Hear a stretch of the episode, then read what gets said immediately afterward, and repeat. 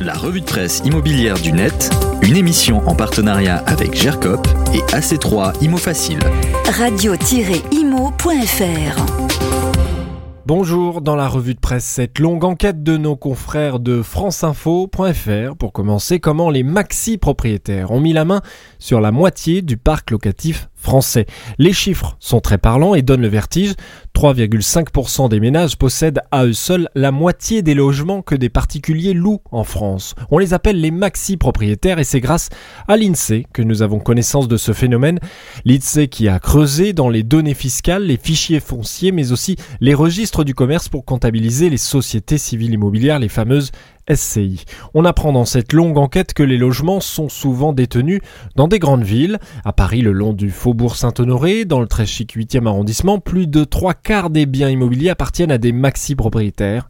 Cette proportion est également de plus de 60% dans certains quartiers de Saint-Germain-des-Prés, autour des Champs-Élysées ou de la place de la Concorde.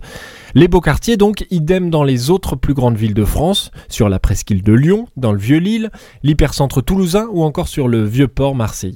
L'article qui présente très bien les problèmes de cette détention de plusieurs biens par une seule personne ou un seul couple, car si les propriétaires, eux, sont contents, se créent un patrimoine et gagnent de l'argent, ce système pose question pour les primo-accédants, par exemple, car les logements ne sont jamais dans le marché d'achat-vente. Autre sujet, les biens qui sortent du marché locatif tout court, car les propriétaires les installent sur Airbnb et en tirent beaucoup de bénéfices. Tous les détails dans l'article de franceinfo.fr. Dans Mieux vivre votre argent, d'autres chiffres, ceux des villes d'Île-de-France où les prix explosent. On apprend ici que c'est dans la grande couronne parisienne que les prix sont en nette augmentation.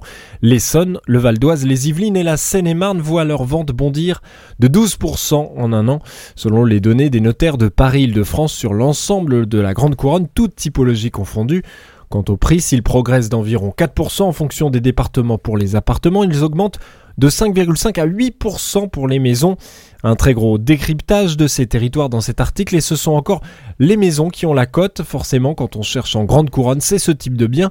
Ce sont notamment le Val d'Oise et la Seine-et-Marne qui concentrent le plus les recherches de maisons, avec des villes euh, comme par exemple Savigny-le-Temple, Saint-Fargeau-Ponthierry ou encore Ozoir-la-Ferrière, qui sont en grande majorité des villes où sur les marchés on ne recherche pratiquement que des maisons. Enfin, on termine par une série d'articles à lire dans le Parisien. Nos confrères s'intéressent à l'élection présidentielle, c'est dans quelques semaines maintenant avec une série donc euh, sur les propositions des candidates et des candidats en matière de logement. Le Parisien qui rappelle que c'est le premier budget des ménages et c'est un poste de dépense important qui joue énormément sur la question sensible du pouvoir d'achat, surtout avec l'augmentation du prix de l'énergie. Surtout aussi quand la pénurie de l'offre dans les zones tendues comme l'île de France fait exploser les prix. La taxe d'habitation et son impact sur la taxe foncière, la taxe sur une plus-value immobilière, le logement indigne, la rénovation énergétique et puis la construction de logements neufs, ce sont les cinq thèmes développés par le quotidien.